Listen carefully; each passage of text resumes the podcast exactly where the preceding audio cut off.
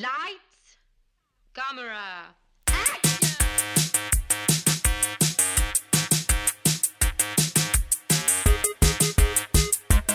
Aujourd'hui à l'émission, Réservoir Dogs, Moonrise Kingdom et Crazy. Bienvenue à On Jase de film.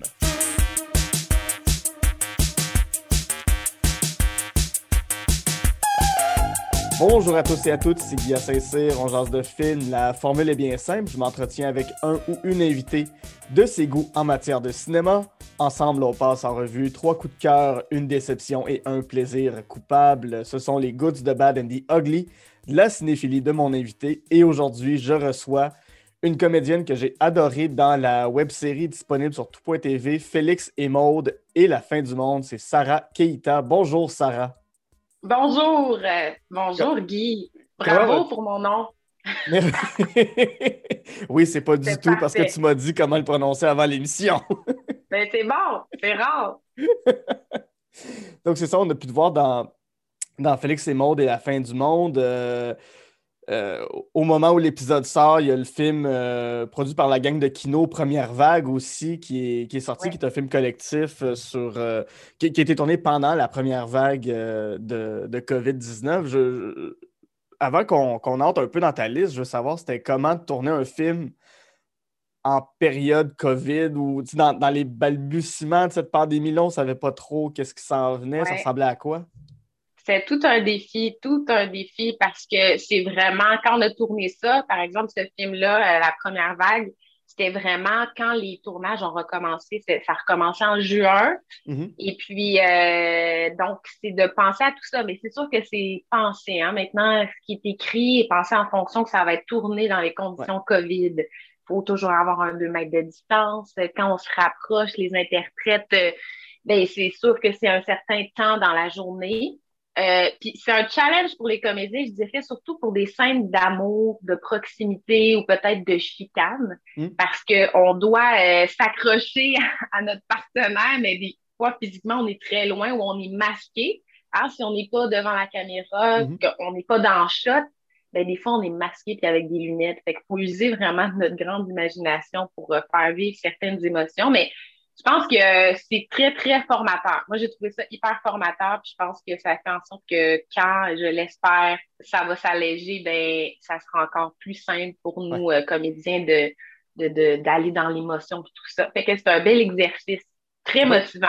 Je me demandais, euh, Félix, Maude et la fin du monde, ça aussi c'était tourné en temps de COVID? Parce que j'ai pas ressenti la distance. J'ai pas, tu sais, souvent je regarde des trucs à la télé, tout ça, puis on, on le ressent un peu, puis là, pas du tout. je trouve que c'était bien cadré pour, pour camoufler la distance, tout ça. Oui, oui, vraiment. Euh, c'était vraiment euh, un beaucoup de travail à la réalisation, directeur photo aussi, euh, Simon Lamar. Donc, ils ont fait un travail remarquable là, dans les pages à la réalisation pour faire en sorte que ça ne paraisse pas. Mais oui, ça a été tourné cet automne, l'automne 2020.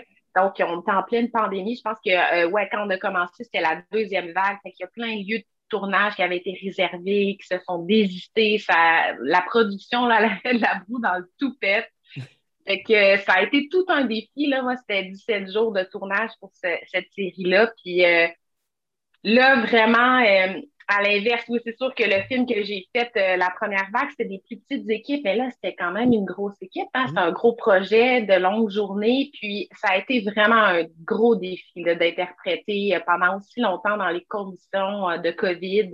Comme je le disais, là, les proximités, il faut savoir si les gens nous écoutent à la maison, c'est on a droit à 15 minutes en de, en, de moins, à une distance de moins de, de 1 mètre. Mm-hmm dans notre équipe d'interprètes. De, Donc, c'était difficile parce qu'il y a des scènes qu'on a dû faire, ben, ça va être ça parce qu'on a écoulé notre 15 minutes.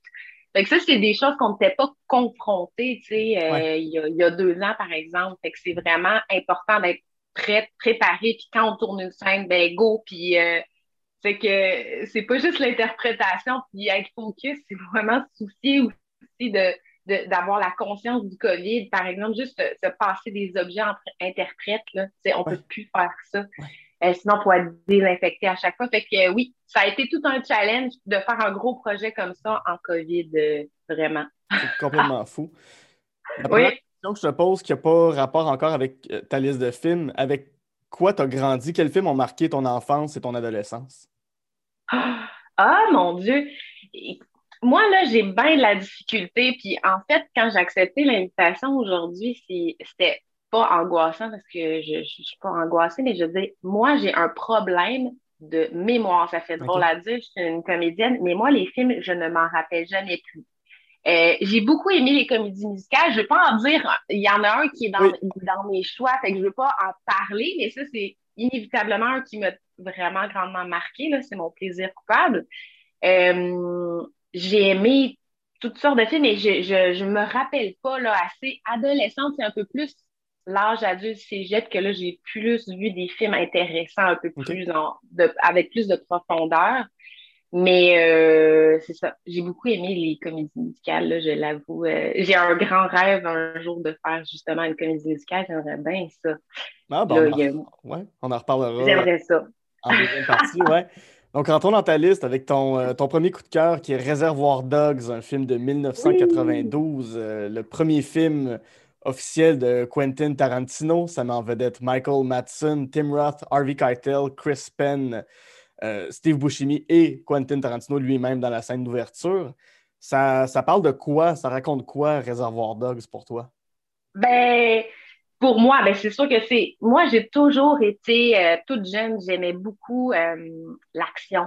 Mhm. Les films où est-ce qu'il y avait des bandits, des policiers. Je voulais d'ailleurs être policière quand j'avais 6 ans.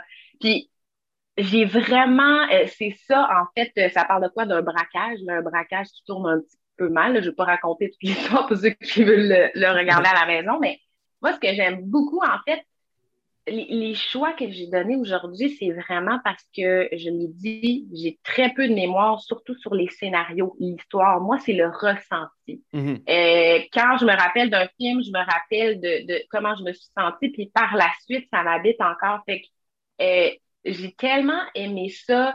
Euh, il y a tellement de, raisons. Premièrement, euh, le huis clos. Moi, j'adore le huis clos. Là.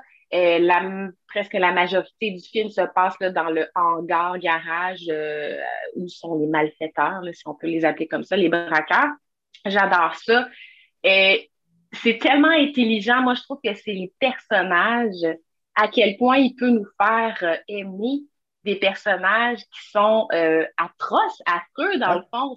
Moi, c'était dans les à l'époque, quand je l'ai vu, c'était dans les premières fois que je voyais vraiment des personnages euh, comme euh, Mr. Blanc, je pense. C'est lui qui est vraiment un genre de sociopathe sanguinaire.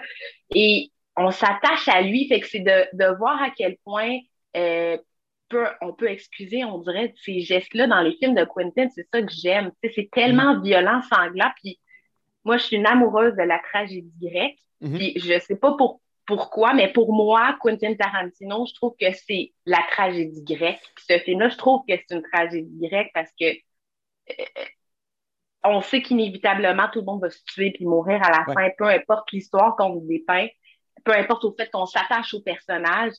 Euh, fait que ça, je trouve ça hyper intéressant aussi à ce niveau-là. Ouais, j'adore ça. Puis toujours, il y a toujours beaucoup de références aussi à la culture pop là, euh, tout au long, euh, dans ses autres films aussi. Fait que ça aussi, j'aime beaucoup, beaucoup. Puis aussi, par-dessus tout, je trouve que c'est difficile, euh, je trouve, dans son écriture, il peut avoir des, des dialogues tellement banaux. Tu sais. Ils vont parler de quelque chose, mais je pense qu'au début, ils parlent de, de, de Madonna et tout ça, mais ça, ça n'amènera rien nécessairement à l'histoire, mais c'est, c'est, ça, nous, ça nous rapproche de ces personnages-là. Puis c'est, c'est pas vrai que on, tout ce qu'on dit dans un film doit être si, doit apporter tant que ça à la quête principale. Tu sais, c'est intéressant de les voir dans leur quotidien, justement. Je pense que c'est ce qu'ils recherchent à reproduire. Fait que c'est, ouais, c'est ça. C'est vraiment ça que j'ai aimé. Ces, ces, ces dialogues-là, ça aide à comprendre à quel genre de personnage on a affaire aussi. C'est des gens qui sont sans ouais. Euh, l'espèce de speech sur Madonna auquel tu fais allusion, c'est Tarantino qui le fait, puis c'est là qu'on le voit dans le film, puis il revient pas, il revient à peine plus tard, là, parce qu'il y a des flashbacks un peu, mais. Ouais. c'est là qu'il fait son speech. Puis dans le braquage qui tourne mal, c'est au début du film. Fait qu'il il se fait tirer, il meurt, donc il revient jamais. On comprend quand même c'est qui les gars autour de lui, ça, ça, amène à bien comprendre effectivement. Puis c'est c'est tout à fait juste de dire qu'il y, a un- aspect très euh, tragédie grecque. Là. Il y a juste une, une autre scène qui me revient en tête, c'est le personnage de, de Harvey Keitel qui tient dans ses bras un des gars blessés, puis c'est une scène où on comprend qu'il y a une espèce de trahison qui s'est faite, puis il y a des affaires pas claires, puis il le voit comme son fils, puis c'est comme s'il perdait un peu son fils, son innocence. C'est, c'est vrai que tout, euh, tout, l'aspect de tragédie grecque que j'avais jamais vu, mais maintenant que tu le mentionnes, euh, Ouais. complètement là. C'est-tu un, un, un genre de truc que tu aimerais faire, jouer dans un- une affaire violente, jou- jouer une méchante sympathique, d'être dans, dans- dans un esprit de gang comme celui de, de Reservoir Dogs? Vraiment, oh mon Dieu, ça serait un rêve. Mais moi, je trouve que justement, pour les comédiens, jouer dans un Tarantino, ça doit être très exigeant parce que surtout si on a le rôle comme ça, un rôle de méchant, sociopathe sanguinaire, c'est, c'est très mince la ligne, hein. Mhm. de ne pas rentrer aussi dans la caricature, puis de, de, d'être crédible, puis aussi d'être attachant, parce qu'il y a tout ça aussi. Euh, parce que dans, on s'attache toujours à tous ces personnages. C'est ça qui m'épate à chaque fois, tu sais. Peu importe, on dirait qu'on leur pardonne tout ce qu'ils peuvent faire de, de sanguinaire ou dans. on s'entend que c'est contre toutes nos valeurs, qu'est-ce qui peut arriver dans ces films, mais on, on fait, mais on l'aimait pareil, tu sais. Fait que, euh, ouais, ça serait un, un beau défi. Ben, j'adorerais ça, évidemment. Moi, j'aime ça, tu sais, euh, euh, faire quelque chose avec l'action, qu'il y a quelque chose qui se passe, j'adore ça. J'ai toujours aimé ça. Fait que le faire, en jouer, ça serait un rêve, évidemment. Parfait. Euh, je me demandais aussi à, à quel moment tu l'as vu, ce film-là. Est-ce que tu l'as vu très jeune? Est-ce que tu l'as vu à l'adolescence, à l'âge adulte? Euh, c'est arrivé comment dans ta vie? Je l'ai vu, je dirais, là, avec ma mémoire de poisson, là, à peu près, j'avais 19-20 ans environ, Ok. là, dans, dans cet âge-là. Fait que, comme, comme je disais, moi, je viens de la campagne, hein, fait que, c'est ça, quel film qui m'ont marqué à l'adolescence, là? Et j'allais pas si souvent que ça au cinéma, Mm. là. Euh, Moi, j'ai de la Nodière à Joliette, là, puis c'est pas euh, la panoplie de films qu'il y avait. J'allais très peu à Montréal. Fait que c'est plus quand j'ai commencé à étudier euh, plus euh, sérieusement en art, quand j'étais allée au cégep, puis après ça à l'université, que, que j'ai commencé à m'intéresser à, à des films un peu plus d'auteur, si on peut. Mhm. C'est un film d'auteur. Oui, oui. Mais euh, oui, c'est ça. Fait que c'était dans mes premières euh, rencontres avec ce genre de film-là. Puis moi, ça m'a tout de suite accroché. C'est, euh, je trouve ça, je trouve ça vraiment intéressant. Puis je pense que dans mes choix, ça paraît. Même si c'est un cinéma d'auteur, que ça soit quand même accessible. C'est Ouais. quand même un peu populaire. Euh, y- moi, c'est ce que j'aime. J'aime pas euh, quand c'est trop euh, attiré par les cheveux ou qu'on doit se péter à la tête pour essayer de Mhm. comprendre euh, tous les non-dits en arrière. Ben, c'est merveilleux, j'aime ça. C'est juste qu'après, ça m'habite moins. On dirait que j'ai, euh, je suis plus, on dirait qu'il y a trop de choses à voir sur l'écran puis à analyser. Puis après, ça, ça vient moins m'habiter. Mais c'est un choix personnel. Oui, ben oui. c'est aussi remarquable. Mais oui, moi, j'aime plus le volet euh, pop. Euh, je pense que toutes les histoires sont euh, universelles. Euh, il suffit juste de trouver son angle pour la, euh, la raconter. Puis j'aime beaucoup, c'est ça, Quentin Tarantino, ce que j'aime, c'est que quand tu as ta marque aussi, tu sais, Ouais. de ta signature comme un autre artiste, comme un chanteur, par exemple, tu sais, c'est- c'est- ça peut pas être, quelqu'un d'autre peut pas reproduire ça. Fait que euh, moi, je trouve ça euh, un atout notable Mhm. en tant qu'artiste. faut, faut que je te pose la question par rapport à, à, hum, au film de Tarantino, la- l'attrait pour le, le gangstérisme. As-tu as-tu un côté rebelle? As-tu euh, fait des, des- des petits larcins? Genre, as-tu, as-tu des moments dans ta vie où est-ce que tu, tu te trouves badass? Là? Tu as-tu ça en toi? Ah, je suis la personne la moins badass au monde. Ça doit être un exutoire pour moi de regarder ces films-là, mais j'ai toujours aimé ça. Quand j'étais jeune, j'écoutais euh, Colombo, là. Tous Ouais. les Colombo, j'écoutais ça, puis j'étais vraiment jeune, puis je tripais, là, vraiment. On dirait que j'ai pas de plaisir quand quelqu'un meurt, mais l'énigme, l'intrigue, j'aime ça, le sanglant. Pourtant, je déteste les films d'horreur parce que ça Mhm. cherche à me faire peur, puis j'ai peur après, mais ça, j'aime ça. Quand c'est de l'action, Puis que, je sais pas, mais c'est vraiment l'angle de l'horreur que j'aime pas parce que ça me fait peur. Je suis vraiment parce que je suis sous, là. Il n'y a pas d'autre explication. Et ça fait longtemps que je peux écouter un film d'horreur, là. Vraiment des années parce que j'ai dit non, je peux plus. Mais euh, ouais, non, je suis, je suis pas badass du tout. Vraiment pas. Mais je, je, te souhaite de jouer un, un, un, vrai personnage badass. Bon, Maud est, est, est, est, badass à sa manière, mais ouais. je, te, je, te, le souhaite d'avoir ce ah, un jour de, toi qui saute par-dessus des comptoirs avec un fusil puis qui court après des gangsters ou qui est, qui est le gangster dans l'histoire. Dans, je te le souhaite. Je te le souhaite à 100%. Ah, je triperais au bout, là. J'adore ça. Fait que je triperais. Je, je le souhaite vraiment. C'est ouais. gentil.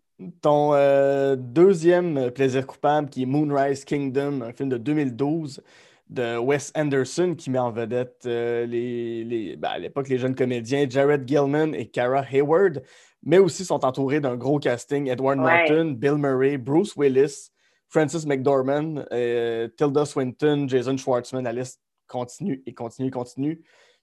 C'est un peu la même question que tantôt. Ça parle de quoi, Moonrise Kingdom? Ben, c'est tellement mignon. Écoute, euh, l'histoire de deux jeunes préadolescents qui tombent amoureux. Il y en a un dans un camp scout, puis l'autre fille qui, la petite fille, jeune fille qui est dans une maison qu'elle s'emmerde tellement, que ça colle pas avec sa, son portrait familial, puis il tombe amoureux, puis il décide de s'enfuir. C'est tellement. En fait, moi, ce qui m'a le plus marqué de ce film-là, c'est évidemment, euh, euh, mon Dieu, l'esthétisme, ouais. c'est vraiment, moi, c'est ce qui m'a le plus marqué, la, la direction artistique, les costumes, euh, la, la, la, direction photo, c'est tellement magnifique. Puis euh, j'ai trouvé ça tellement bien ficelé, euh, les jeunes aussi. Ouais. Puis moi, je trouve que le ton de ce genre de, de, de, de comédie-là, -là, c'est très difficile. Je trouve que c'est limite encore, je disais ça tantôt, mais c'est encore plus risqué, je trouve, que de tomber dans la caricature, dans ces genres de personnages-là qui sont un petit peu, euh, pas clownesques, mais presque le théâtraux. Ouais. Et, et puis de, de, réussir à ce que tous les comédiens embarquent, soient dans la même vibe, dans la même vague, justement, euh, la même genre d'interprétation, je trouve. Parce que s'il y a quelqu'un qui détonne, là, c'est. Euh, ça peut tout gâcher. Oui, oui. Moi, j'ai trouvé ça formidable à cause de ça. Vraiment, le ton dans l'interprétation, puis vraiment l'esthétisme incroyable. Moi, ça me marqué quand je l'ai vu, là, ça venait de sortir. Là, euh, c'est que ça m'a vraiment grandement marqué. Ouais. C'est mignon, le passage, la thématique du passage aussi des, des, des, jeunes enfants, jeunes adultes qui essaient d'être comme des adultes. Là, euh, c'est tellement mignon aussi, c'est bien fait.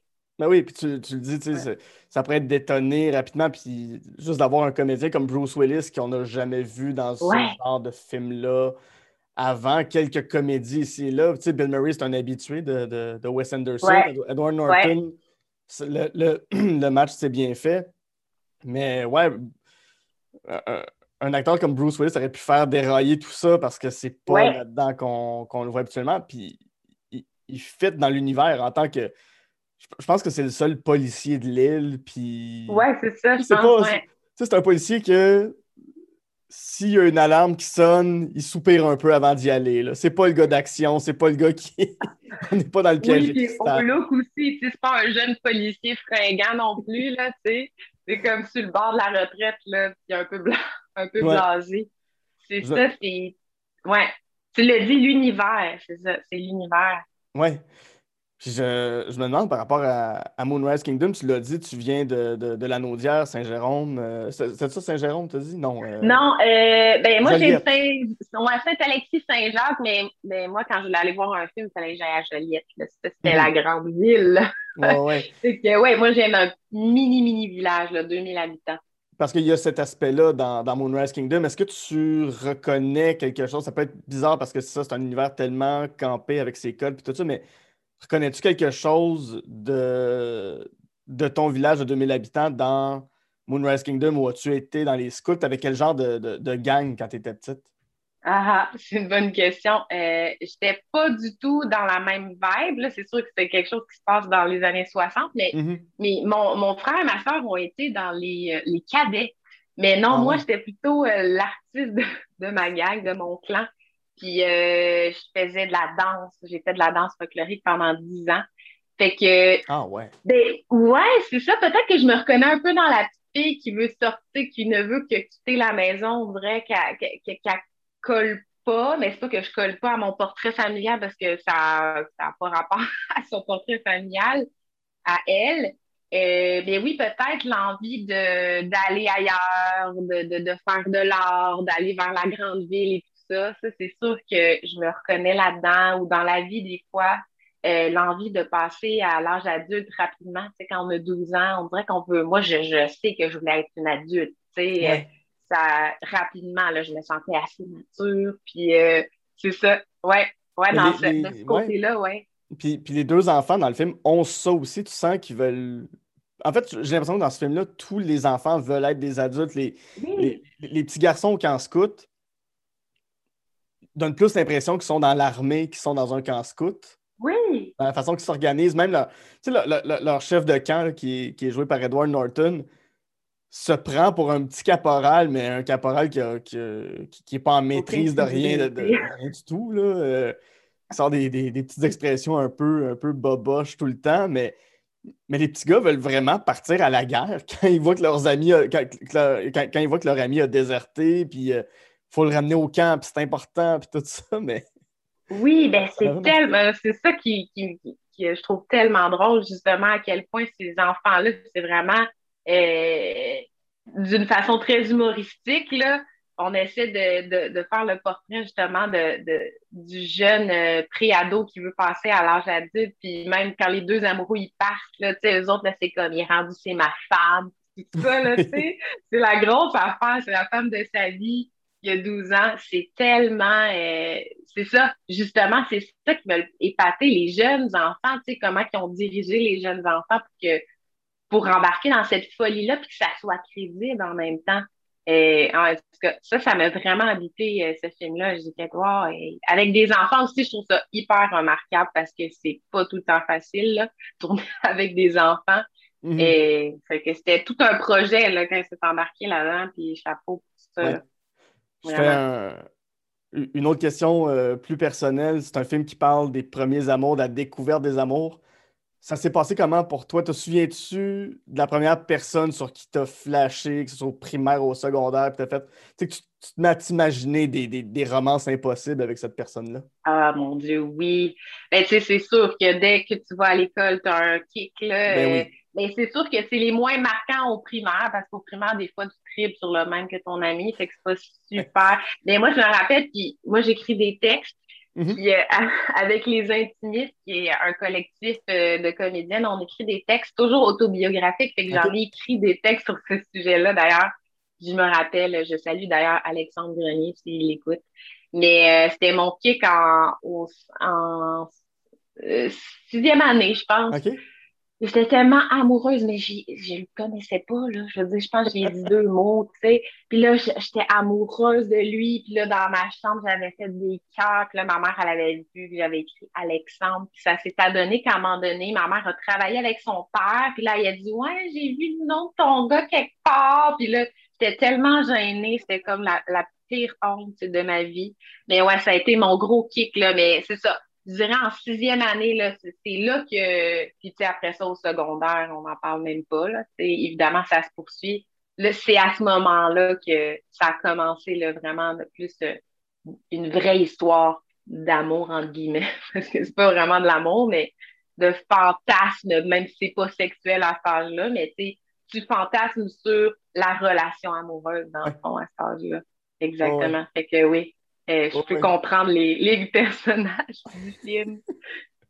qui, qui, eux, arrivent à le vivre parce que je me rappelle l'avoir vu au cinéma puis de m'être dit, mon Dieu, mais c'est tout ce que je voulais quand j'étais petit puis que je commençais à, à, moi-même flasher sur des films. Tu sais, c'est même pas flasher, c'est juste comme Ah, à jouer au soccer, fait que je vais l'aimer. c'est aussi innocent que ça, tu sais. C'est fou, hein? Les associations qu'on fait Ouais, mais c'est un film qui, traduit bien cet esprit-là de, de, tomber amoureux quand t'es enfant, puis c'est qu'il amène ça très très loin, là, ça finit euh, comme tu dis, Paris, mais ça, ça, finit avec une tornade qui pourrait les emporter, puis une tempête qui n'a pas de sens. C'est tellement cute. Pour moi, je, je le recommande tellement. J'avais adoré, adoré ce film-là quand je l'avais vu. C'est. Je, trouve que c'est un film qui se regarde à n'importe quel âge aussi. Oui, c'est ça. C'est tellement universel aussi. Ouais. Autant qu'un peu plus jeune, ben, peut-être pas des. Ben, même très jeune. Moi, je suis sûre que ma fille, elle aimerait ça écouter ça. Hmm. Ouais. quel âge? Euh, elle a six et demi, là, puis elle, écoute, là, euh, plein de films, là, Édouard aux mains d'argent, puis plein d'affaires, oh, ça, là, quand il a... Ah ouais, elle tripe au bout. Fait que là, quand elle sait que ses parents ils ont écouté ce film-là aussi, c'est euh, un... un moteur pour regarder le film. Elle veut faire comme nous. Ah, ouais. ouais, je suis sûre qu'elle aimerait ça après. Ouais. Oui, oui, oui, ça, tu sais, mais c'est ça, tu vois ça à l'adolescence, que tu peux te projeter, tu vois ça adulte, donc tu, ben, comme comme toi, puis, puis, puis, puis, moi, de ce qu'on vient de dire, tu, tu vois ça, puis ça, te rapporte à nos propres petites romances imaginaires d'enfance, de « Oh mon Dieu, telle personne, tout ça. » Ça nous replonge. On dirait que c'est ça qu'on aurait voulu vivre. Oui, c'est ça. Peut-être qu'on n'aurait pas été si loin. c'est comme le fantasme du préadolescent, tu sais, des préadolescents qui, qui, qui se déroulent sous nos yeux. Ouais. On va rester dans le monde euh, de, de l'adolescence, dans le monde euh, de la Colin, de la découverte de soi carrément avec ton troisième coup de cœur, le film québécois Crazy, un film de 2005 réalisé par Jean-Marc Vallée qui met en vedette euh, Michel Côté, Marc-André Grondin, Daniel Prou, Pierre-Luc Briand euh, et aussi Marie-Lou Wolfe. Oui. Ah oui, Marie-Lou Wolfe, la... ah oui, c'est vrai. Oui, elle la cousine. Euh, oui, la cousine, la cousine cool. Oui, la cousine cool que, que tout le monde regarde dans les parties de famille en faisant comme Oh, elle est rendue grande. Hein? le malaise. Le malaise dans le party de Noël. Ah, ben oui, parce qu'elle porte des décolletés puis des jupes courtes, puis oh mon Dieu, ça n'a pas de sens. C'est quoi Crazy? Oh my God. Je me rappelle encore, euh, je me rappelle encore, mais ben, je l'ai vu au cinéma quand ça a sorti. Mhm. Tu sais, je sais pas, bon, écoute, c'est 2005 qu'on a 2005. dit. Eh oui, c'est ça. Moi, je sortais, euh, je sais pas, je suis au cégep. Euh, j'ai pas vu encore beaucoup de films québécois, tu sais. Mm-hmm. Euh, puis ça m'a vraiment marqué. J'ai vraiment accroché, puis je me suis dit, hey, on est capable de faire ces films-là au Québec. Ça m'a vraiment marqué. Euh, évidemment, l'histoire, tu sais. Mm-hmm. moi, j'avais pas regardé d'autres films vraiment sur qui, qui, qui parlent de la l'homosexualité, comment ça peut être tiraillant aussi, jeune adulte, tu sais, les relations, la sexualité, tout ça le lien familial, c'est écœurant. Mhm. Ça parle de relations père-fils, surtout mère-fils aussi, mais euh, comment c'est tabou, comment qu'il est Michel Côté, il est remarquable dans ce rôle-là, c'est incroyable. Euh, il, en est drôle, on le voit dans sa vulnérabilité, puis on, on rit, on a des petits sourires en coin, c'est tellement que mhm. c'est. On, on, voit le papa québécois. Euh, malaise, qui a du malaise euh, à, dire ses émotions, à essayer de, communiquer avec son fils les bonnes choses parce qu'après tout, son fils, il l'aime, même s'il réagit mal par rapport à tout ça. Fait que c'est ça, c'est la thématique que j'ai adorée, c'est euh, les relations. C'est un film, je trouve, qui développe beaucoup les relations. C'est très fort ce qu'ils ont, travaillé là, entre les personnages de la famille, surtout. Euh, et puis euh, la musique aussi, tu sais, la trame mm-hmm. sonore de ça. Moi, j'aime beaucoup le rock, tu sais, fait qu'il y a beaucoup de, il y a du Pink Floyd, il y a des Rolling Stones, euh, David Bowie, puis euh, évidemment Charles Aznavour, là, ça c'est presque, tu sais, le, père il triple là-dessus, puis euh, il, il en Comment pas embarquer avec lui? Charles Aznavour, ben tout le monde ben aime oui, ça. c'est bon, ben oui! Fait que ça nous transporte, c'est ça, c'est un film qui m'a vraiment transporté, puis il y a aussi une belle évolution, là, tu sais, là, évidemment, ça commence, ils sont tout jeunes, là, ils parlent, je pense, de la naissance jusqu'à vraiment à son, affirmation. Fait que c'est un gros film, c'est chargé. C'est rare qu'on puisse suivre un personnage comme ça au cours de sa vie, dans un chamboulement aussi gros, tu sais. en tout cas, j'ai vraiment aimé ça. Puis il y a une scène qui m'a toujours marqué, je sais pas pourquoi, mais la scène, je pense, c'est euh, ouais, c'est ça, c'est un souper au souper de Noël quand il traite son, frère de, de Fifi, puis là, lui, il est comment, il vient de sortir de prison, puis là, il commence à se battre, puis là, lui, il le regarde, les bras croisés, puis il y a la grosse musique classique, là. Et c'est ouais, c'est ça, je me rappelle, ça m'a marqué cette scène-là, j'ai vraiment adoré. Après, il y a plein de scènes. Euh, la, la mère qui fait ses tons avec le fer, là, puis qui est émotive, fait que là, ses tons sont plus euh, aplatis, puis c'est ouais, c'est très beau, très touchant comme film, je trouve. Ouais. J'ai accroché tantôt sur quelque chose que tu as dit, puis ça, ça, fait un lien intéressant avec, euh, avec Crazy, parce que Crazy parle d'être euh, différent dans une cellule familiale, puis tu l'as dit, tu sais, excuse-moi, j'ai oublié, tu as, deux frères qui ont fait les cadets ou un frère et une sœur qui ont fait les cadets? J'ai un frère et une sœur qui ont fait cadets. Les cadets, fait les cadets. Euh, bon, toi qui étais plus dans la danse, qui, j'imagine devait être la personne, sans dire marginale, mais la, la personne en grand guillemets, différente, mais qui est incluse quand même dans ce, dans, ce noyau familial-là? Ben oui, écoute, je pouvais pas être plus différente que ça parce que toi, tu le sais pas, mais les gens non plus savent pas, mais on est cinq enfants chez nous. Moi, je suis la, la plus vieille, puis je suis la seul euh, enfant issu du mariage de mes parents. Mon père est malien, ma mère est québécoise. Fait que tous mes frères et sœurs sont blonds aux yeux bleus. Fait que, tu sais, je suis vraiment, euh, vraiment la différence dans tous les sens du terme. Fait que c'est drôle que tu apportes ça. C'est drôle parce que ça, ça colle vraiment bien. Fait que oui, et surtout, moi, ça a été plus, j'ai tout le temps été plus artistique mais comme mes frères et sœurs étaient plus jeunes que moi, je me sentais pas différente tant que ça parce que eux, tu sais, euh, euh, mon autre sœur qui est juste après moi, on a 50 ans de différence avec ma, la plus jeune, 10 ans. Fait que j'avais pas ce, tant que ça, cette comparaison-là, euh, mais, c'est plus physique. Physique, surtout enfant là, qui passe vers l'adolescence. moi, je suis née dans un je suis dans un petit village où est-ce que tout le monde est québécois et blanc. Euh, je suis la seule petite bronzée. Fait que oui, l'identité, ça a été pour moi euh, plus, ben, comme tous les adolescents, mais ça a été vraiment de me comparer aux personnes blanches alors que je ne le suis pas. Fait que moi, c'était mon, mon critère, tu sais, les yeux bleus. Même, euh, j'avais 14 ans, puis j'ai je mettais des lentilles bleues. J'ai fait ah, ça pendant un an. Ouais, j'avais fait ça pour avoir les yeux bleus. Là, tu peux te mettre des lentilles teintées. Et ça, ça venait de sortir, d'après ben moi, tu sais, là, c'était ah, dans les années 90, là, 98, 19, je sais pas. Puis, euh, ouais, c'est ça. Fait que c'est plus au niveau physique que j'ai plus, plus euh, me sentir euh, à part, mais c'est pas ma famille, mais j'ai une famille très, on est très proches, là, encore. fait que, on s'aime beaucoup, puis moi, mes frères et sœurs, c'est mes frères et sœurs, même si c'est mes demi-frères, demi-sœurs, ben puis vice-versa, là. on est, c'est ça. Fait que, oui, je peux comprendre, mais pas de la même façon. C'était pas les relations entre, mhm. entre mes parents, mais c'est plus physiquement que je me suis sentie différente. Fait que oui, c'est sûr que mhm. dans l'adolescence, ça fait des chamboulements. C'est ça, mais même, j'imagine un peu au niveau, ben, pas nécessairement des intérêts, mais justement de d'être la personne plus artistique dans la famille parce que bon, c'est quelque chose que, moi-même j'ai pu vivre. je me sens inclus dans ma famille, mais je. Mais ça, je l'ai entendu, lui, c'est l'artiste de la famille. ça, c'est ah. revenu par moment. OK. Ben non, moi, dans ma famille, pas. Euh, tu sais, ils ont tous fait un peu de danse euh, et tout ça, mais ils sont moins artistes que moi, là, vraiment. Mais ma soeur aussi, elle a fait de la peinture. Fait que non, j'avais pas cette ces, paroles-là. C'est sûr que mon père, lui, ça a été plus difficile pour lui parce que c'est un scientifique, c'est un chimiste.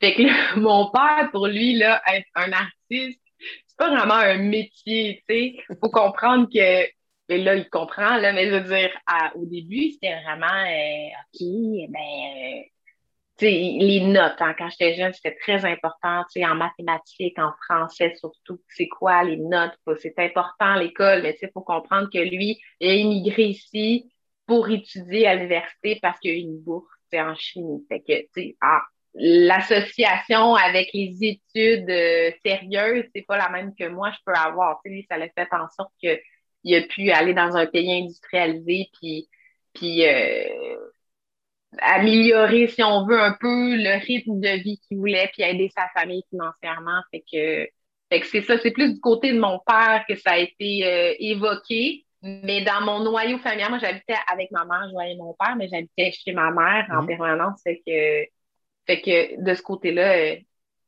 euh, non, ça allait. Ouais. Tu l'as dit, vous étiez cinq chez vous? Oui. Comme dans Crazy. Comme dans Crazy. C'est peut-être pour ça que ça m'a touché autant. Est-ce que quand tu regardes Crazy, est-ce que tu regardes les personnages puis tu peux dire Ah, ça c'est plus comme, comme mon frère, ça c'est plus comme ma soeur, ça c'est plus comme un tel, une telle? Ben, pas vraiment, parce qu'on est quatre filles, un garçon. Fait que je pense que comme. Eux autres, c'est juste des gars dans Crazy, mais. Euh, puis ça paraît cliché, mais je veux dire, on n'a pas. Euh, tu sais, on n'est pas. Je pense que les autres sont plus batailleurs, petits gars, c'est vraiment un peu comme ça. Puis nous, ben, c'est vraiment l'inverse. Euh, on est tous des, des, filles quand même douces. Tu sais, il n'y a personne. Euh, tu sais, moi, je suis pas une badass, mais il n'y a personne dans ma famille qui est une badass. Là. on, se ressemble vraiment, pour vrai, notre caractère se ressemble beaucoup, beaucoup. Fait que non, on n'a pas eu jamais. Tu sais, eux autres, ils ont eu dans Crazy des grosses chicanes, là. Tu sais, nous, c'est pas arrivé. Oui, c'est sûr que des embrouilles, il y en a, là. Mais non, on s'est jamais battu, puis tout va bien. tant mieux, tant mieux. Ouais dernière question, euh, mais par rapport à euh, Félix et Maud et la fin du monde, ton père dans la série est un scientifique. Ouais. Quand ton père a vu hein? ça, il était-tu content? Il était-tu comme Ah, ben c'est cool, ça y a-tu fait une petite fleur? Ou... Ben écoute, euh, il m'a pas parlé de la, du volet du père, mais euh, uh-huh. c'est sûr que oui, la ressemblance est notable. Euh, c'est très drôle. D'ailleurs, Jean qui joue mon père, je l'ai croisé hier parce que c'était les rendez-vous du cinéma québécois, puis il était là. Puis ah, je l'aime tellement là. J'étais tellement contente que ce soit lui, mon père, quand, mm. quand, ils ont dit ça. Mais oui, je trouve ça très drôle, tu sais la ressemblance avec Maud, c'est vraiment ça, le côté un peu scientifique et tout ça, puis que son père, c'est vraiment l'emblème aussi un peu de mon père scientifique qui est très rigoureux, puis tout ça. Et, puis elle est très, euh, Maud, elle est très impressionnée par euh, tout ce que son père a fait là, dans sa carrière aussi. Puis aussi, c'est sûr que euh, bon, mon père, c'est pas un, chercheur scientifique comme ça, il travaille pour le ministère de l'Environnement, mais tu quand même, c'est impressionnant tout ce qu'il a, fait, puis toutes ses connaissances aussi. Fait que oui, il y a une belle euh, similarité entre les deux personnages là, pour le, paternel. Ouais.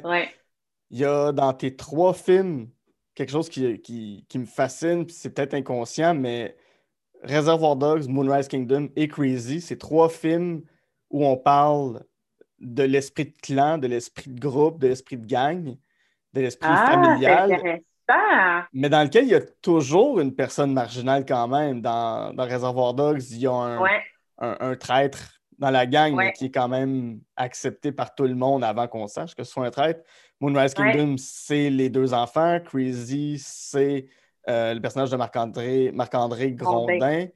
Euh, Ouais, ça m'a. Ça m'a frappé quand, quand, quand, j'ai commencé à, à, faire le pacing de l'émission, tout ça. Puis là, je, je, relisais un petit peu sur tous les films. Ça m'a sauté aux yeux. Donc, je ne veux, pas, veux pas déduire ou conclure des choses, mais euh, à la lumière de ce qu'on se dit depuis le début, j'ai l'impression que cet esprit-là, la gang, avoir des amis, ta famille, euh, ta, petite famille à toi avec, euh, avec tes enfants, avec avec, avec tes sœurs puis ton frère, j'ai l'impression que c'est quelque chose qui est très important comme valeur pour toi.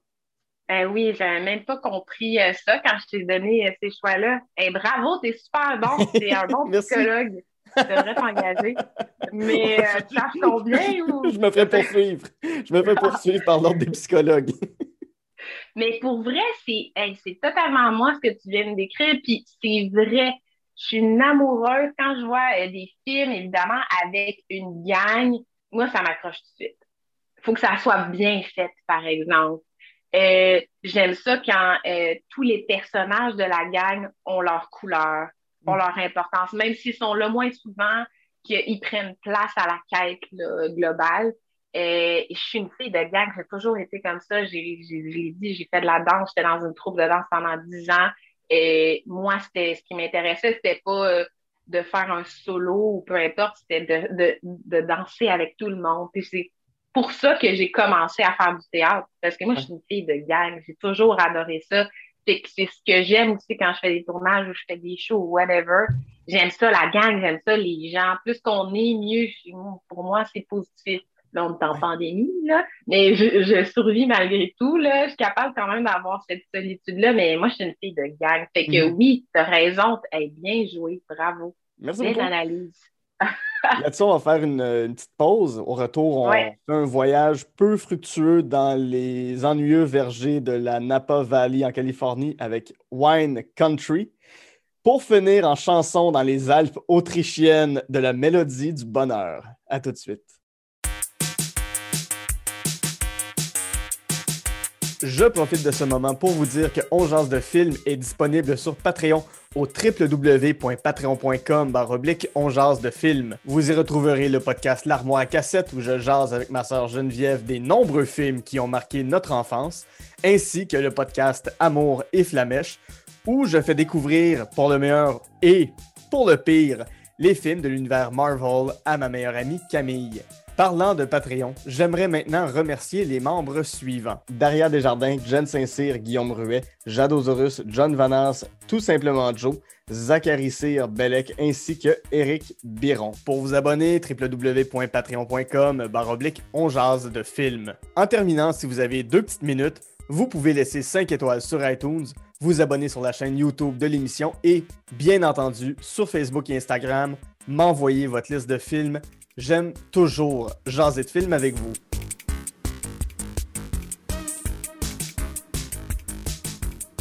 De retour en jase de films avec mon invité Sarah Keita, avec qui, en première partie, on a jasé des films Reservoir Dogs, Moonrise Kingdom et Crazy.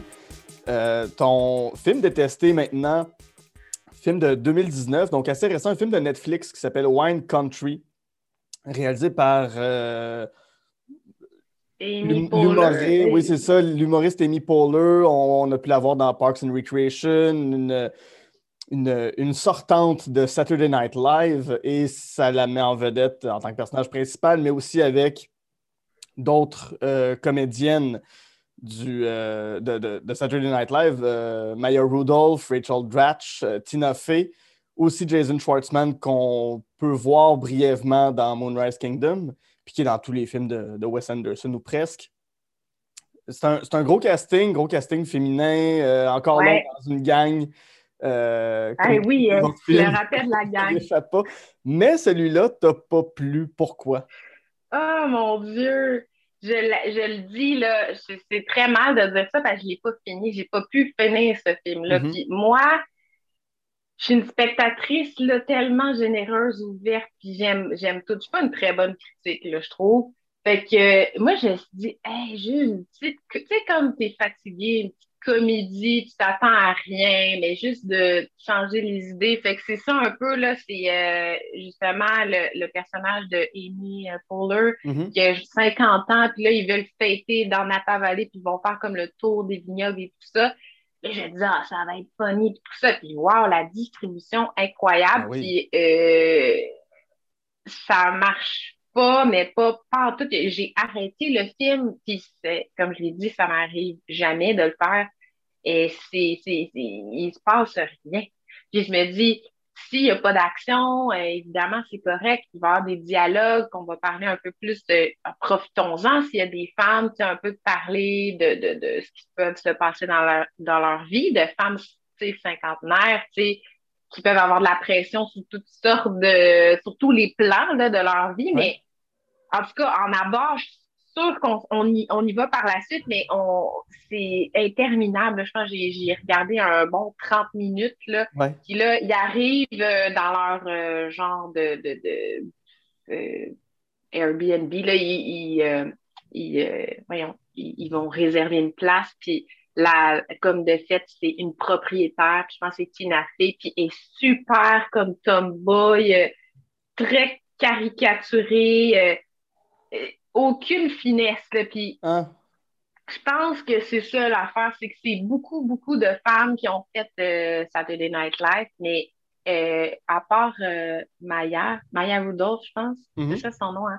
Elle, a, je pense qu'elle a un peu plus de bagage comme comédienne, mais on, ça sent, on n'arrive pas à, on- en tout cas, moi, j'ai croyé à aucun des personnages, sauf à peu près elle, Et puis là, ils s'en vont dans un bar, puis là, inévitablement, la fille qui est lesbienne, euh, elle, crouse euh, maladroitement la serveuse qui tout de suite dit oui, tu sais, sans rien. Tu sais, il n'y a rien qui, qui, qui, est travaillé. On dirait comme tout arrive comme ça. Puis euh, j'ai été déçue, tu sais, j'attendais un genre de petite girl, tu sais, là, une petite comédie de girl, puis ça venait nulle part. Mm-hmm. Non, c'est ça. Fait comme quoi, je gagne, mais pas, pas tout le temps. Et pour ça, je l'ai mis, c'est, c'est, je l'ai pas fini. Mm-hmm. Fait que c'est ça. Ouais, mais j'ai, je suis allé voir la bande-annonce parce que ça, ça, ça, malheureusement ou, heureusement passé sous mon radar, ce film-là. Euh, mais j'avais l'impression qu'il essayait de faire un peu comme Adam Sandler a fait avec ses films Grown Up. On, on, on, se réunit euh, pendant quelques jours. Hey, on peut aller dans Napa J'ai l'impression que le, l'envers du décor est plus intéressant. J'ai, vraiment l'impression que c'est une gang d'amis dans la cinquantaine qui se sont dit bon, ben, pour nos 50 ans, on se paye un trip dans Napa Valley. Comment on finance ça? On va faire un film. C'était, ouais, j'ai l'impression que après le tournage, c'est là que le fun commence, mais. Oui. Déjà, je voyais la bande-annonce, puis j'étais comme, oh, je sais pas, je sais pas. Non, non, je m'attendais, puis je les trouve tellement drôles et mhm. talentueuses, là, puis je, trouvais ça le fun que ça soit un film où est-ce que, justement, euh, ça soit comédienne. Tu sais, les inter la, distribution est presque uniquement, ben, tous les rôles principaux, c'est des femmes. Extrêmement intéressant et produit par une femme et tout ça. Puis c'était pas au rendez-vous vraiment. Il manquait de fond. Il manquait de. On voulait de la viande, tu sais. Mm. Puis en plus, ben, on se dit, ben, s'il n'y a pas de viande, on veut rire, mais en plus, on riait pas en tout. Fait que là, euh, c'est un échec total, là. Euh, je sais par rapport à ça. Je m'excuse, Amy, là, je t'aime, mais pas ça. Oui, puis ben, je veux dire, si je peux, euh, je peux me permettre, Amy Poehler, euh, après, tout de suite après, a tourné un film qui s'appelle Moxie, qui lui est très bon. Qui, lui, oui, oui, oui, je l'ai euh, oui, je l'ai vu aussi. oui, ça, c'est tellement intéressant. Ça parle de féminisme et tout ça, là, fait que... Ouais. Oui, il y a beaucoup de plus de matière, il y a du contenu là-dedans. Tu sais, ça prend quelque chose, même si on fait une comédie, ça nous prend une quête, là, ça nous prend. Peut-être qu'elle arrive par la suite, mais ça nous en prend une dès le départ. Il faut que rapidement, on ait assis quelque chose là, parce qu'on a beau rire ou pleurer, que ça soit un drame une comédie, il faut qu'on raconte une histoire, tu sais. Oui. là, c'est ça. Il n'y avait pas d'histoire. tu l'as dit, tu es, quelqu'un de gang avec ta, gang d'amis. Êtes-vous du genre à, être ces personnes-là qui, qui, buvaient du vin puis euh, qui s'échangent sur toute leur vie puis tout ça. Est-ce que tu as l'impression quand même que quand tu auras 50 ans, tu pourrais être ce genre de personne-là qui va faire un voyage dans la Napa Valley avec ses amis? Ah, ben c'est sûr, j'aimerais faire la Napa Valley. J'irai la, la, semaine prochaine. mais, euh, ça serait pas juste avec mes. Ben, moi, j'ai un j'ai beaucoup d'amis, mais mes amis filles très proches, j'ai comme trois amis filles très proches. Mm-hmm. Euh, mais c'est quand je vois mes amis de filles, c'est juste, ça serait juste elles, mais euh, dans le sens, qu'est-ce que je veux dire, c'est que c'est rare que je fais des trucs juste entre filles. Je suis plus euh, quelqu'un qui a des amis gars et filles, puis on fait des choses ensemble. Si j'ai mon petit cercle proche, ça serait ces trois personnes-là. Mais non, moi, je suis plus inclusive. Fait que si je vais à Napa Valley, je vais amener des garçons aussi euh, avec moi, c'est sûr. Mais c'est fun aussi, tu sais. C'est sûr, si on boit un verre de vin, ben, il va y avoir encore plus de piquant puis de, de conversations intéressantes. Ben oui. Euh, on a euh, homme, femme ou peu importe le genre de la personne. Je pense que la diversité, c'est bien j'ai besoin de. Je suis pas une fille qui a besoin nécessairement de ces petits moments girly-là. Oui, j'ai comme mon noyau très proche, que oui, on se parle souvent, puis c'est peut-être avec elle que je vais plus me dévoiler. Mm-hmm. Euh, mais euh, non, c'est ça. J'ai pas besoin tant que ça de mes petits euh, girls' night ou peu importe. Là. Genre soirée, cocktail et vernis à ongles, je sais pas trop. c'est pas genre ça que je C'est pas toi, ça. Non, pas vraiment. on va passer à ton plaisir coupable. Oui. Plaisir coupable, j'ai l'impression qu'il est quand même un peu un coup de cœur. C'est euh, The, ben Sound of Music. Oui, 1965. Ah un coup de cœur. Le, le, le, classique de la comédie musicale euh, réalisé par Robert Wise, qui met en vedette euh, Julie Andrews, qui a été révélée par ce film-là. Christopher Plummer, lui aussi, un peu révélé. Euh, Peggy Wood, qui joue la, la, mère supérieure, et une flopée de petits chanteurs, euh, tous aussi, tous plus cute les uns que les autres. Ah, tous eux autres aussi des, des, petits blonds aux yeux bleus comme, oui, comme ben, de ta famille. Oui, c'est ça. C'est comme je me retrouvais à ma famille dans le fond, je suis tout le temps en recherche de ma famille dans tous les films, je pense. Mais, oh mon Dieu, j'ai tellement aimé ça. C'est euh, sûrement, euh, ben, c'est le film que j'ai le plus écouté de toute ma vie. Puis moi, je suis pas, euh, même si je me rappelle jamais des films, je suis pas du genre à réécouter souvent les films. Mais là, ce film-là, c'est le film de mon enfance. C'était ça ta question au départ, que là, je voulais pas dévoiler tout de suite. Ça, c'est le film de mon enfance. C'est La Mélodie du Bonheur. Je l'ai tellement écouté. J'avais le DVD ou la cassette, je ne me rappelle plus. Là. En tout cas, euh, ah, j'ai tellement adoré Julie Andrews. J'ai adoré, c'est ça. Je pense une fille de gang de famille. Moi, c'était la famille. J'étais tellement émue, évidemment, parce que, tu sais, c'est des. Ils ont perdu leur mère, puis leur père est hyper autoritaire. Euh, euh, vraiment, tu sais, comme, c'est comme s'ils étaient dans l'armée, tu sais, comme, il, les appelle avec un petit sifflet, tout ça, puis euh, j'ai tellement aimé ça, euh, euh, ce côté-là. Puis elle, elle arrive, puis elle est comme la nouvelle, bon, je sais pas comment ils appellent ça, là, mais nous, si on peut dire. Puis elle va changer la vie de ces enfants-là parce qu'elle va apporter la musique. Parce que mm-hmm. depuis la mort de sa femme, ben là, il chantait plus dans la maison. Puis avec cette musique-là, ben, ça, les enfants, on dirait qu'ils redeviennent des enfants dans le fond. Puis là, il y a tout le volet, là, euh, un peu de guerre, là, euh, les nazis, puis tout ça, là, qui arrive, puis là, ils doivent s'enfuir, puis là, ça finit comme ça. Mais euh, j'ai tellement trippé les chansons. Les chansons sont très bonnes, en tout cas dans, dans ma tête d'enfant. dans ma tête d'enfant, mais c'est des belles chansons très mélodiques. Moi, j'aime beaucoup euh, j'aime tous les styles de musique, mais j'aime quand il y a de la bonne mélodie. Puis ça, c'est vraiment de la bonne mélodie de toutes les chansons. Euh, mm. j'ai d'ailleurs vu la comédie musicale aussi. Euh, on l'a fait ici, là, au Québec, oui, oui, oui, il y a plusieurs années. Denis Filiatro qui avait monté ça. Et tu sais, c'est ça. Fait que moi, c'est all the way, là, je suis en amour avec Julianne Andrews. Puis je voulais qu'elle vienne chez moi là, pour me garder, là, c'est ça que je tripais c'est ça. C'est des beaux souvenirs que j'ai mhm. de ça. Ça fait longtemps, mais ma fille, elle l'a écouté d'ailleurs. Ah oui, OK. Ouais. est-ce qu'elle a, est a, aimé ça? Est-ce qu'elle est -ce est a accroché autant que toi? Alors, elle n'a pas accroché encore autant que moi, mais je pense que c'est l'âge, ça va venir. Mm Sûrement qu'elle va le réécouter puis elle va capoter, mais euh, ouais. Ah, j'ai vraiment aimé ça. Si tu as une chanson à retenir de la Mélodie du Bonheur, ce serait laquelle? Celle qui est au top de, toutes les autres? Oh mon Dieu! Euh, mes joies quotidiennes, ça c'est quand, euh, quand il y a un gros orage, puis là, tous les enfants, tous les enfants, même les plus vieux, on parle de l'orage, puis là, ils viennent euh, rejoindre, je sais plus, c'est, je viens de la rejoindre dans son, dans sa chambre à elle, puis là, elle disait, voyons, vous avez parlé de, la, la fille, elle a la plus grande de 16 ans. Puis elle chante une elle chante une chanson euh, pour les réconforter, pour dire que, tu sais, dans le fond, euh, tu sais, quand ça va mal, quand, euh, je sais pas, tu fais monter par un chien, pense aller aux joies quotidiennes, puis dans le fond, tu vas voir que ça va, ça va mieux. Pense à peu importe ce que tu un, un beau gros bol de crème, une tarte aux pommes, peu importe, ou genre faire une activité. Puis je trouvais tellement que.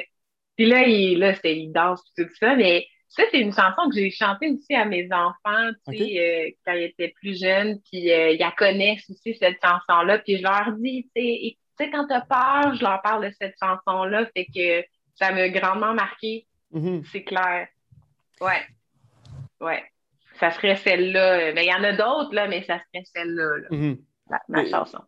Est-ce que, ben, je, te pose la question, est-ce que tu chantes et si tu chantes, est-ce autre que la Mélodie du Bonheur, est-ce qu'il y a une comédie musicale dans laquelle tu aimerais jouer? Oh mon Dieu, c'est tellement une bonne question. Oui, je chante. Je suis pas une chanteuse, mais oui, mhm. je chante. J'ai déjà pris des cours de chant. Euh, ça me fascine. Je pense que dans une autre vie, j'aurais bien aimé être chanteuse. Et quelle comédie musicale j'aimerais? Oh my God, c'est tellement une bonne. J'ai vu plein de comédies musicales. Hein. J'ai vu euh, Grease, euh, j'ai vu Airspray, j'ai vu, je peux, avec ma mémoire de poisson, je m'en rappelle plus. J'ai vu Don Juan, j'ai vu plein de comédies musicales, mon Dieu. Hey, je sais pas quoi dire à ça. Et Grease, j'aimerais ça jouer dans Grease. J'ai adoré Grease. J'ai adoré. C'est quoi le nom de la euh, fille? Sally, ça? Nancy, Sally? Je me souviens plus. Euh, voyons, euh, c'est Newton. Voyons, comment elle s'appelle? Ouais, ouais, Olivia Newton-John. Ouais, c'est ça, Olivia Newton-John. Ouais, c'est ça. Son personnage, c'est Sandy. Sandy, oui. Ouais, Sandy, puis Danny. J'ai vraiment aimé Grease. Beaucoup, beaucoup. Mais moi, j'aime beaucoup quand quand c'est dans une autre époque. Ouais. Puis là, je trouve que quand c'est bien fait, j'aime beaucoup, euh, c'est ça, les décors, euh, la direction artistique, euh, les costumes et tout ça. Je trouve ça tellement impressionnant. Je trouve tellement que ça, comme interprète déjà, sans avoir commencé à, à jouer, t'es imprégné de tout ça, ça, ça te nourrit, tu sais, quand ou quand tu vas faire un, un, film dans le temps de la guerre et tout ça, c'est tellement nourrissant. Puis moi, ça me. Le travail en arrière de ça, ça me, ça, ça me flabbergasse à chaque fois. Fait que, ouais, Grey, j'aimerais bien gros ça jouer euh, dans ces années-là avec ces costumes-là, puis les chansons sont vraiment bonnes. Puis euh, j'aimerais bien ça. Ouais, Grease, je vais dire ça. Ouais. Ben écoute, on va te souhaiter un rôle badass et une comédie musicale pour l'avenir. Oui. Sarah, ça a été un plaisir de t'avoir sur l'émission. Ben moi aussi, c'est partagé. Merci beaucoup de l'invitation. Parfait. Si les gens veulent euh, te suivre, euh, que ce soit sur les réseaux sociaux, on veut suivre ton travail, on veut voir ce qui s'en vient pour toi, qu'est-ce qui, où, est-ce qu'on doit aller? Ben, j'ai une page Facebook euh, d'artiste, c'est Sarah Keita, comédienne animatrice. Mm-hmm. Sinon, j'ai mon Instagram qui est sarah.keita.insta. Et puis, présentement, je ne sais pas quand les gens vont écouter, mais c'est les rendez-vous euh, Ciné-Québec. Et mhm. puis, euh, j'ai un rôle dans le film euh, La Première Vague, qui est le premier film long métrage fait sur, écrit et fait dans la pandémie. C'est le mhm. premier au Québec. Ça, ça, on parle des 100 premiers jours. On parle pas des 100 premiers jours de la pandémie. Là, soyez pas inquiets. C'est pas. c'est vraiment, on suit la vie de personnages là, qui sont affectés par la pandémie. Fait qu'on n'est pas tout le temps en train de parler, qu'on se lave les mains, qu'on met des masques. C'est pas ça l'idée en arrière. il n'y aura, pas une scène au Costco de gens qui se battent pour du papier de toilette. Là, non, c'est ça. On a coupé ça au montage. OK. Super. Ben on, va, on va aller regarder tout ça. Oui, puis Félix et Maud de la fin du monde. Félix Maud de la fin du monde, c'est toujours sur tout.tv. TV. Très bonne série. C'est très le fun à regarder. Ça se regarde comme un film. Tu parles le premier, c'est 10 épisodes, tu parles le premier, puis tu veux tous les voir les uns à la suite des autres. Puis c'est rare qu'on ait fait un projet comme celui-là au Québec. Je suis content que, ça, que, ça, existe. Que ouais. C'est de la science-fiction, mais c'est pas une science-fiction lourde. C'est ouais, c'est euh, ça. Ouais, c'est super bien amené. Ben, encore une ben, fois. Merci. Et là ben, merci. Là-dessus, mon nom est Guillaume saint et avec Sarah Keita, on a Jean de